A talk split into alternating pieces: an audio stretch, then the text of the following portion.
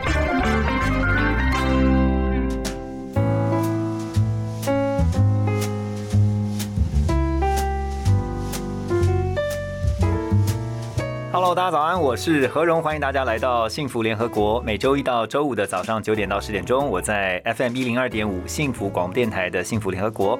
我们这个节目呢，常常希望透过从台湾看国际，从国际看台湾啊，不同的眼光，不同的角度，但是也常常强调是我们一定要让自己有朝一日哈，努力成为一个全球化的人才。那说到全球化的人才呢，你真的必须要十八般武艺啊！今天邀请到我们节目当中的来宾，他就是其中的佼佼者，而且我觉得他也是斜杠的代表，他也是我新闻界的前辈啊！一起来欢迎何启胜大哥，启胜哥好，曹龙好，还有我们呃幸福联合国的听众朋友，大家好。启胜哥最新的职称是 SUIC 全球行销事业群的总经理，先恭喜启胜哥，谢谢谢谢这个工作上面，我觉得你真是喜事连连哈，工作上面换新的这个职务，然后另外呢，恭喜你拿到博士了，是谢谢谢谢。博士是学科技管理嘛哈，对，念科技管理。哇塞，其实我刚好也借着今天这个机会，我相信呢，我们幸福联合国也有很多比较相对年轻的这些听众朋友，是。特别如果还在在学当中的，我们之前在做直癌的发展的这些演讲里面，最常被问到的就是说，到底要不要直接念研究所啦是，哈，还是要先工作啊，再去进修？我的这个不管是硕博士，嗯，都是因为在工作当中发觉了欠缺，嗯，所以才去念书的。嗯，我的硕士是因为我们大学念新闻，可是我们到了媒体以后，采访的路线是政治，是其实我们在这个学理的背景上面是很薄弱的。如果说实际有工作经验的人，你就会知道。而且我那时候刚刚出来，就碰到民国八十年的一机关两阶段修宪，对中华民国三十六年行宪以来，然后第一次碰到这个宪政的改革，所以我们就发觉说，我们要写那么多的特稿。那你凭借的是什么？你总不能老是就说啊，国民大会开会，然后谁带尿袋，谁打瞌睡这种 花边嘛哈。所以，于是我又去考了台大的政治研究所。嗯，那后来我有机会到了人力银行工作，甚至于作为一个高管，你就会发觉说，我们过去在媒体，好比说我们一个政治组好了，了不起几个人，你不能去算摄影了哈。对哇，那个有个二十人，算是很大的一个电视台了啊对。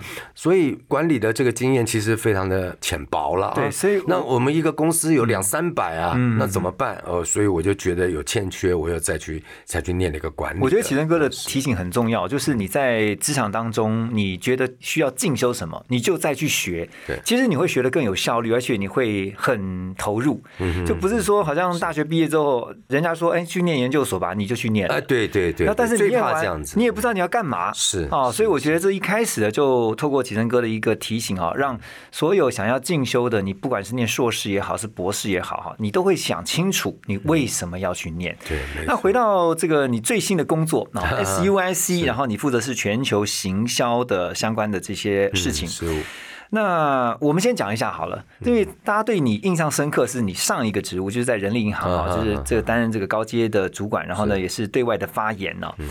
这个 SUIC 它主要是一个什么样的一个公司？其实我我先讲一下这个机缘好了，嗯因为我有在那个 LinkedIn 上头有填资料，是然后所以说可能猎头也有这样的需求，然后就跟我联系。嗯那其实就是我对很多事情是非常感兴趣的，嗯，于是我听到他是做区块链的，我就说哇，这是一个很新兴的领域、啊。对呀可是我也很明白的表现了说，其实我不是很了解。嗯，可是问题是我们很多的工作不是也是从不了解嗯而进入的吗？啊，你好比说我从报社到电视台，是。同样是媒体耶，差别很大哎，连写稿的方式都不太一样。对，。因为启正哥最早是在报青年日报啊在报对在报社。然后进到电视台，对对 OK 所以那个也，我，严格说起来也要花半年的时间呢。我这样听起来，其实然后又是要从事又从事区块链，呃对。所以说就会我发现其实你是一个很勇于突破的，而且我觉得你是不断去挑战自我的人？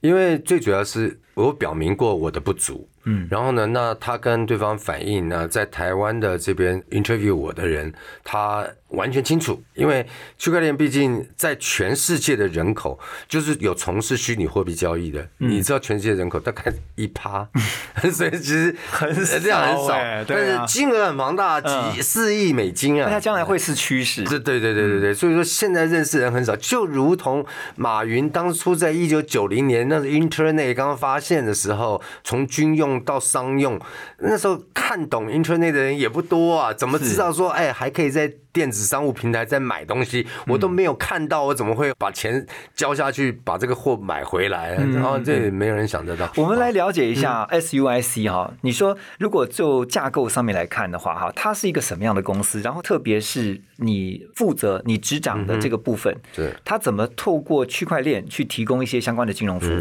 ？SUIC 呢，其实事实上是在一家美国的上市公司。嗯，那么它的在上头的这个控股是 Sinoway，那 Sinoway 呢，它下面的 SUIC 呢，最主要是提供了非常多种的这个高端，我们或者说前端的这些科技，包括说 Internet 啦，呃还有这个 AI 啦，啊，云端呐，哈，所有我们现行大家在使用的这种高端的科技，去解决公民机构提供他们的这个 solution。嗯，那么在它的旗下，然后也是因应了这个先驱的发展，所以它有一个 Midas Touch，它是负责在做区块链金融的。嗯，那区块链金融呢，基本上呢，可以想得见，区块链金融也就是怎么样借由区块链它一个很重要的特性叫去中心化。是那么让资金的取得减少了很多被中心剥削。嗯其实我一直强调，其实因为我们是记者出身，其实我们对这个事情会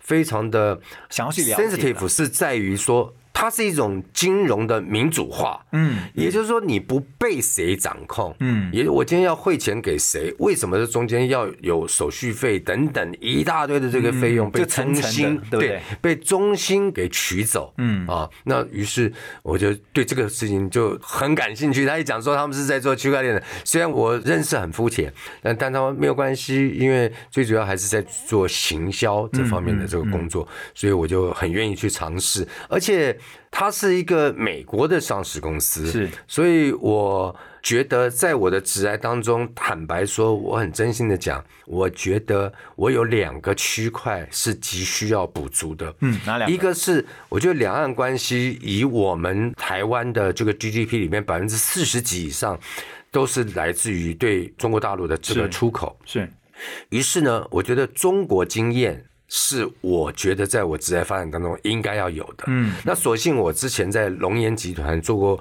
龙岩中国的总经理，所以说或多或少。稍稍的弥补了我这样的一个缺憾。就那时候你有派驻到那边？我们没有派，但是我一个月至少飞五次。OK 一个月也才四个礼拜啊，我光飞温州就飞了五次，就必须要跟经常性的对对对这些干部来这个沟通。没错没错因为我们在温州有一个建案啊，那另外一个其实就是全球经验，嗯，那刚好这一次有这个机会让我能够有一方面参与到一个这么前端的科技，然后二方面呢又可以是。嗯在这样的一个跨国公司里头有这样的一个工作经验，我觉得就圆满了。秦生哥，你会不会遇到嗯在跨国的公司里面啊，特别是在管理职上面的话，不管是对上啊向上管理或向下管理啊，你懂我说的吗？你会不会遇到这种问题？呃，我觉得至少以在我们呃 Medas Touch 也好，或嗯者 SUIC 也好，我觉得所幸在我们从事的这个区块链金融，然后同时我们落地成为我们供应链金融的这个资金的这个支持者嗯的这样的一个角色上头，还很幸运的没有。那为什么没有？你的关系吧？呃，不不不不不，嗯其实真是最主要原因是因为我们每一个礼拜都会有一个会议，呃，就是透过这个线上，嗯因为现在疫情对对对对，透过线上视讯，嗯而且还有一个是因为。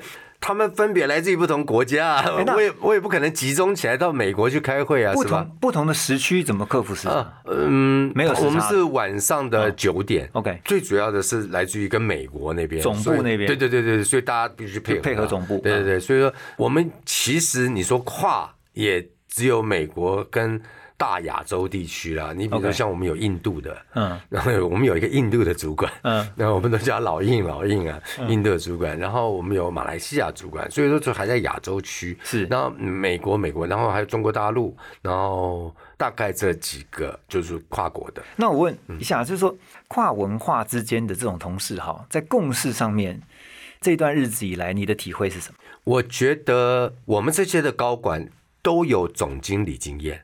哇所以所以因此大家其实很了解何荣，你现在要问的就是 那大家沟通怎么办？就说对那个 level 大概都差不多。对，所以说其实他们是知道沟通有障碍的，嗯，就是所以他们知道要怎么去沟通。OK 所以我们很庆幸都可以跟这些人来共事。嗯，那第二个呢，就是毕竟它是一个美国公司，然后美国在带头的，他的做法就非常直白。哦，她是一个女生，是其实她是华裔啊，嗯那讲话速度非常非常快，然后讲话又很。多，嗯，就内 内容很很多，不像我们就是三五句就讲完了。对所以在这样的一个 leader 之下，就自然而然的你就会很有效率了，就很有效率。那我倒是因为我看了一下今天这个制作单位提供给我的这个提纲，一定要去说稍稍比较麻烦，我也我也不怕得罪人，因为我们有时候在视讯里头也会也会提到，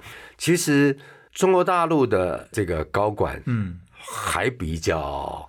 谦冲，嗯，所以每次听完都说啊，很高兴啊，能够跟大家有这个见学的机会啊，什么哦，这个都有一个开场白，稍微谦虚这样，比较谦虚，比较谦虚。呃，而且我们里头大概有三位。呃，三位，因为我们最主要，我刚刚说了，我们是呃，虽然是做区块链金融，可是区块链金融总是在云上的东西，对。那我们就落地成为所谓供应链金融。供应链金融就是，比如说我们有些小商户啊，嗯。他过去透过第三方支付给他的这个代支代付的这些金额啊、等等的，那我们去来做一些支所以，持。所以你会发现说，在东西方的那种文化背景下，嗯，呃，出来的同样是高管，可是他在表达上面还是有点华人就比较内敛一点比。较内，可可是可是问题是台湾人没有哎、我我我觉得还蛮直接的，就是还蛮蛮重效率。我跟所有的这个听众朋友们来分享一下，我们刚开始，因为我们一个礼拜也就这么一个会，所以非常珍惜。你知道这个会可以开三个多小时哎、哇塞，很久，而且又是视讯，然后有时候大家又不给你看脸，嗯，就不开赖了，就是就直接就图像对啊，对对，不开镜头的嗯。那所以开三个小时其实是真的是很冗长。我们对这个事情也检讨过，后来就缩短了，缩短成两个小时。呃你讲到文化，我也本来也其实我真不觉得文化有这么大的这个差异。后来就有人 complain 说，我们是不是不要礼拜五？OK，因为他们礼拜五要放假了。等一下，等一嗯下，我觉得时间就会是一个很大的，就是你突然遇到了这种 culture shock，就是说，哦，我礼拜五为什么不能开会？可是呢，我相信除了这个之外呢，一定还有很多很多有趣的事情。我刚刚提到这个不同文化哈，各国之间这种跨文化的一些沟通，我觉得其实做事情跟做人哈，这个做事情上面尤其要很多的沟通。可是，在企业之间，比如各部门啊，或者说这个每一个个人。你现在本来以前都是用中文比较多，可能现在很多的时候要用英文。那你光是开会好了，你会不会发现说这个文化上面其实因为他们的背景不同，所以在沟通上你必须要花更多的功夫。嗯何龙真的很厉害，马上就是当记者出身的就点到那个重点，就是很多时候有人在做事的地方做人，嗯，有的时候很多人在做人的地方做事，这个就是职场当中会有摩擦跟冲突，其实是最根结的这个一个原因。你应该特别提到了，就是说大家在沟通，特别是这个跨国这个对。沟通这件事情上面，对，英文这件事情，嗯，我觉得英文你一定觉得不够用，嗯，就是你从来没有过要这么样去大量的去听，或甚至于要去表达。那不过所幸呢，我们在里头有的时候需要透过翻译的，对，呃，因为实在是太专业的有些东西啊。然后，那我讲了，我们美国那边有一些华裔的朋友，嗯。他从小就在在美国啊，所以说他们就有做一些翻译的工作。于是，在这个部分上面，我倒是觉得还好。嗯，但是呢，处理事情方面，你就可以看得到，就是说，真的是各种不同的国家嗯就会有不同的一种处理事情的模式。就他们是但在回到回到根结，嗯就是所幸我们聚集的这些高管全部都是有总经理经验的。嗯，于是这个部分的这样的一个融合速度其实是挺快的。你刚刚提到一个很有趣的，就是你开会开会啊，大家说礼拜五尽量节省大家时间，因为他们很重视休假，是不是？嗯，对，本来是礼拜五晚上开，嗯嗯后来呢就说要礼拜五的时间要缩短。其实当时都没有讲原因，只是说呃缩短也是应该，因为我们一开开三个多小时不是三小时而已啊。所以哇，你看人家九点、十点、十一点、十一点就开到十二点了，嗯，就是要缩短啊，那就缩短吧。后来第二个礼拜又说能不能改期，然后我说 那为什么？他说因为礼拜五是准备放假日。Friday night 哈，对呀、哦所以说他们有很多活动，所以你每次一开会，他们就而且是每个礼拜五，那你不是叫他说就断绝了这些社交了吗？哦，原来是为了这个，因为他们周末就是 family time 啊，对外国人很重视家庭的活动的，所以，所以我们才慢慢了解哦。嗯，所以我们为了这个事情还调到礼拜四来开会。OK 光这个就是一种文化。而且刚刚我们在私底下聊天的时候，启正哥还特别分享到有趣的，比如说你刚刚提到那位印度的同事，啊，是是是，说这印度人数学是印度人的数学逻辑非常的厉害。为什么厉害？就是在于他表述的时候呢，你跟他讲到这件事情的时候呢，他很快的会推出一个结论出来，而且而且这个结论就是。颠扑不破，你没有办法去 challenge 他的，因为他那个是非常有那个逻辑性的，嗯，所以我就觉得，哦，我以前知道印度人厉害，然后可是我不知道那么厉害，我就亲自有有体验到，我就觉得很 shock。那美国人呢，就是、我觉得就是很直白，嗯，呃，非常直白。我刚才讲了我们的那个在美国那个 leader，他就是哇噼里啪啦，这个讲话跟连珠炮一样，他讲的很快。然后呢，他也很追根究底。嗯，我们那个会是所有的人上线的会，对大概有九位多一点点的这几个主管。嗯，可是平常时候他也会要跟我们的这些干部也会去问事情。嗯，那都问的很 detail。那你觉得我们华人的强项是什么？我觉得华人强项会，我坦白说，我终结一下，因为因为人上一百，形形色色，不见得每个人都一样。你说华人都这个样吗？可能未必，但是我我归结多说，哎，是是是，通常啊啊就不懂哈。啊，也会糊弄过去，就就好像不想耽误大家时间，或者是不想让别人认为我是白痴，然后就哎呀，那这样大家了解吗？那了解，呃 其实怎么可能了解？对对对一个事情多么繁杂，是然后落实到你的这个区块的时候又多 detail，嗯，其实真了解吗？我是这种，就是我们也许习惯是说，呃，讲说呃，got it，然后 got it，然后 understand，Understand，然后接下来试一下就说，哎，刚刚他讲什么？是，那我们像在我们公司的话，通常都会说 啊，这个东西那我就不要在这边讨论了，我哦下去单独再问你啊。对，下一个，对对对，就不要这么多人聚集在那边深究你的这个问题。对，我觉得其实这个整个过程啊，真的我相信在其中一定是觉得挑战性很高，但是也很有趣。那所以等一下呢，我们回来继续要请教启生哥，是说我觉得你的职涯的这个整个变化哦，真的是非常的戏剧性，而且我觉得其实每一段其实就我们讲说凡走过必留下痕迹，每一段其实都留下非常好的回忆。不过熟知何启胜大哥的人呢，都会知道他其实最早呢，他刚刚说呢，从报社的记者，然后呢进到电视台。担任主播、主持人，后来呢，这个进到了人力银行，然后呢，大家不知道的还有呢，他演过电影，所以啊，这个。哇塞，你这生活也太多才多姿，而且刚刚才提到最新的，最新的是呢，现在在未来有计划要进到这个学校去任教，嗯，哦，还有就是编剧，是。你还有什么不能做了？啊，没有，我就我我就觉得是真的很感谢，嗯，像我们说的这个 S E I C，他做的是行销的工作，那我就可以去了解这些事物以后，然后找出一些亮点，然后找出一些能够服务台湾社会的一些服务的内容，嗯，能够拿出来，嗯。然后而且去做行销，所以过去的这些工作经验都能够相关，嗯，那去学校任教，其实是因为我也快奔六了，这都不好意思讲了，哎，你看不出来，你保养的对不对？很好哎、到奔六的人呢，其实你总会希望有这么一些浅薄的经验能够去做分享。我觉得人到了那个时候都会有这样的想法，就希望说有有机会去分享。嗯，那演电影呢，是因为我觉得是我的同学就是导演，然后他赏识一个演出的机会。我最早其实我从。二零一二年就开始参与电影的演出。我先插一句话，我不得不说，你的真的演技很自然。你这是被记者或是什么耽误的演员，你知道吗？那为什么是这样子？是因为我听导演说，我导演为什么会找我？他说，因为那个剧中的角色是要说教的。嗯，我觉得你很爱讲道理，你很爱说教，然后而且。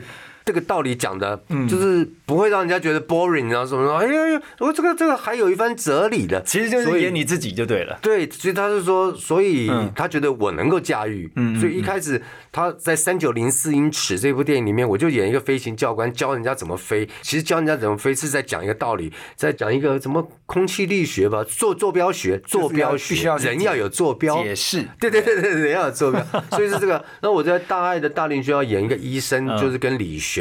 去讲述他先生的病情，这样的一个角色啊，都是这样子，然后才才开始慢慢。那何总，你最最清楚，你你这么早就踏到这个异能界，我们也是慢慢去体悟，说啊，去怎么。做表演这件事情。啊，原来有层次的，所以我一直到《金不厌诈》才被导演认为说，哎呦，这个所谓表演有层次哦，哦，就不是说一个痛苦就就是脸皱起来像孙晴这样子啊，一路到底，不是的，他他是渐进的，然后这样子。就你现在还要在编剧哦，对不对？呃，编剧是演而优则编了，刚好也是一个机缘啊，就是导演要写一个中华民国现代空军的一部电影。然后他认为我军校毕业的，嗯，一定懂得这样的一个跟国家的这种感情。所以我写的虽然是被俗称为军教片，但我们期待它。还有我在每一个写作的过程当中，我都希望它是一个军事的剧情片，嗯嗯，而不是一个宣教的军教片，就是希望。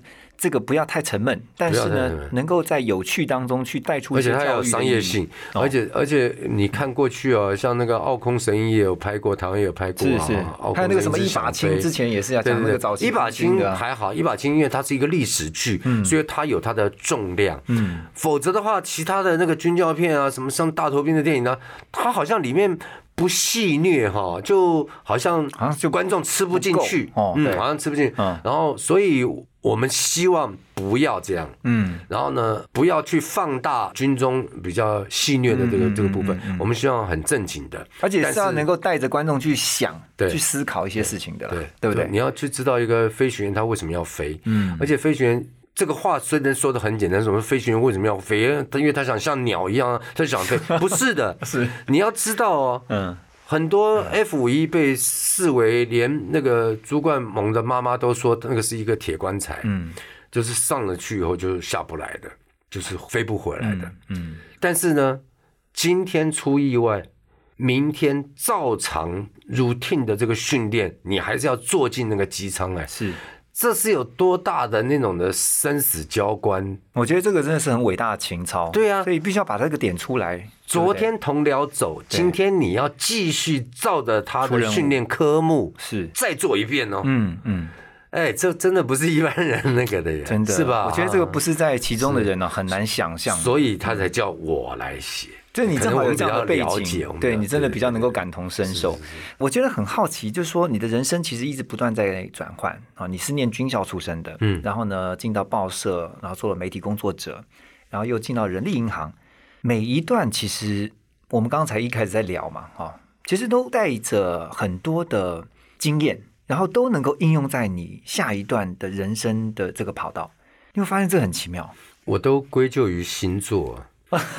真的，我我我幼稚园是台北丽人幼稚园，嗯，台北丽人小学，台中味道中学，全部都私立学校。高中考台中一中不念，然后呢去年中正预校，嗯，那当然是因为民国六十八年中美断交有这么一个历史的这个背景啊，所以都是那种跨度很大，然后让人家想象不到。那水瓶，水瓶座就这样子，不是一直在跨，你知道吗？水瓶座，水瓶座就这样子。对，然后你一直，我小时候，我小时候在味道中学念书还。住进修道院当过三个月很短时间的修身呢，你都不知道，是哦一不小心今天可能就神父了 啊。那这个这个过去就不谈了，因为我就是我只是想要描述一下水瓶座，它就是一个我一直。觉得我们生命就是一个扉页，它在历史长河里面来看，它就是沧海之一粟啊。从宇宙角度来看，它是非常非常短暂。那怎么样能够把握住每一个可能的机会？而且你不知道你能不能做得好，可是你会觉得这是一个机会，就是非常难得啊。比如说像何荣，你也从一个新闻台的主播，然后哇，你也有在这个舞台剧啊，在这个演艺方面的这些发展，然后对对教会的这些付出啊。等等等等，我就觉得这不都是一定是机会临到你的前面，然后看你要抓不抓。那有人因为恐惧而不抓。你比如说像这个 HUIC 这个工作，其实我也是恐惧过的。我不是讲了吗？其实我对区块链是不懂的，可是我因为向往，我也觉得它是一个先驱产业，所以我觉得我一定要。跟着时代的脉动，对，我说好不容易有这个机会，谁会去找我来去做这个呢？我说好不容易有这个机会，所以一定要去参与，大概是抱持着这样的一个想法。我人生当中，我其实我就说，希望在生命的扉页当中留下一抹色彩。然后好与后人说，跟后代子孙聊聊天了，不然说啊阿公啊，就 就每天就喝白开水这样，反正就很太平淡了。那所以你好比说，我再举个例子来说，那个二零一六二月那个宪兵新训中心的志愿役士兵的结训典礼，走路乱七八糟。我在当年的六月就把五百多人带到了凯达格兰大道上头踢正步，嗯，对，这也是史上未有的。我也初期也没有想。到啊，而且他旅行的时间兑现的时间很快耶，三月一号上线招募，嗯，四月几号，四月多就开始训练，七周以后，六月十二号就到凯达格兰大道上就开始踢起来了，所以我都觉得说很多事情发生在我身上，我都觉得非常神奇。那如果没有主，是不会有这么丰富。你你觉得这一连串的这种奇妙的这种境遇，哦，真的很奇妙。我觉得这种一连串的奇妙境遇，就是说，当然有人会。很担心的是，我要跨出我原本的舒适圈。可是我觉得你跨的蛮好的，就是你勇于踏出去，然后呢，进到一个新的挑战。我相信压力一定非常大，可是你却能够把这个压力就是消化完之后，然后呢，再想我怎么样能够蹲完之后呢，跳得更高。我我希望如果能够给一些听众朋友有一些。很浅薄的我的分享的话，我觉得要认识自己。嗯，有时候我们是自信大过于能力，其实你根本做不来。嗯，那有的时候其实你相信你应该可以。我我我有我有些东西其实都都是有迹可循的。大家看说好像跨度很大，事实上我可能之前做过的。你比如说像。电影的演出好了，那我以前也就是荧光幕前的镜头前面有有做过这个就你熟悉诉说的，对对对，这样的工作嘛哈。你说写剧本是因为我在《进步烟炸》里头有写过一小段的剧本，我大概知道写剧本应该要用什么方式把情境跟台词去做一个连接，嗯，然后能够把这个叙事嗯。讲得清楚，都有这段。的一个练习了，对，呃，所以其实坦白说，看起来很意外，嗯，事实上也没什么意外，嗯，那为什么会没有意外？我想讲的是说，其实你在做每一个工作的时候，你都还有余力，嗯，去做其他的事，是，只是你投入的也许没有那么全心，嗯，于是当有一个新工作来的时候，事实上你之前历练过，对，虽然只是可能历练了一小部分，但是你很清楚的知道你能够 handle，是，呃，这个就是对自我的认识，嗯，如果一个人平常都不去做自我的开发跟探索，嗯，你就没有办法有这种的辨识能力，嗯嗯，我强调是这个，我觉得从今天启正哥的分享啊。呃，让我刚刚突然想到一句话，因为我们常听到说机会是给准备好的人，可是我觉得要稍微再修正一下，是说机会是给有在做准备的人。对，那从启仁哥的例子上面，我在学校都比较开玩笑，我说机会不是留给准备好的，是给谁？机会是留给活着的人，也就是你要想办法让自己能够活得下来，而且要活得好。这个时候才会有机会来，嗯，也就是你要活出一个样子，嗯嗯，机会才会给到你。是，如果你都活得不像个样子的时候，机会为什么要给你？没错他，当然给他呀，因为你看他活的那个样子就对了。对所以活的的姿态是很重要的，所以机会只有给活的。各位听众朋友们哈，我们要都要好好的活着，要活出个样子，这样的话机会就会来临。今天非常谢谢启生哥的分享，我们也衷心的祝福啊，启生哥不管在哪个工作上面都能够如鱼得水。谢谢谢谢，祝福你，谢是谢启生哥，谢谢我们幸福联合国的听众朋友，再会了，好谢谢，拜拜。拜拜。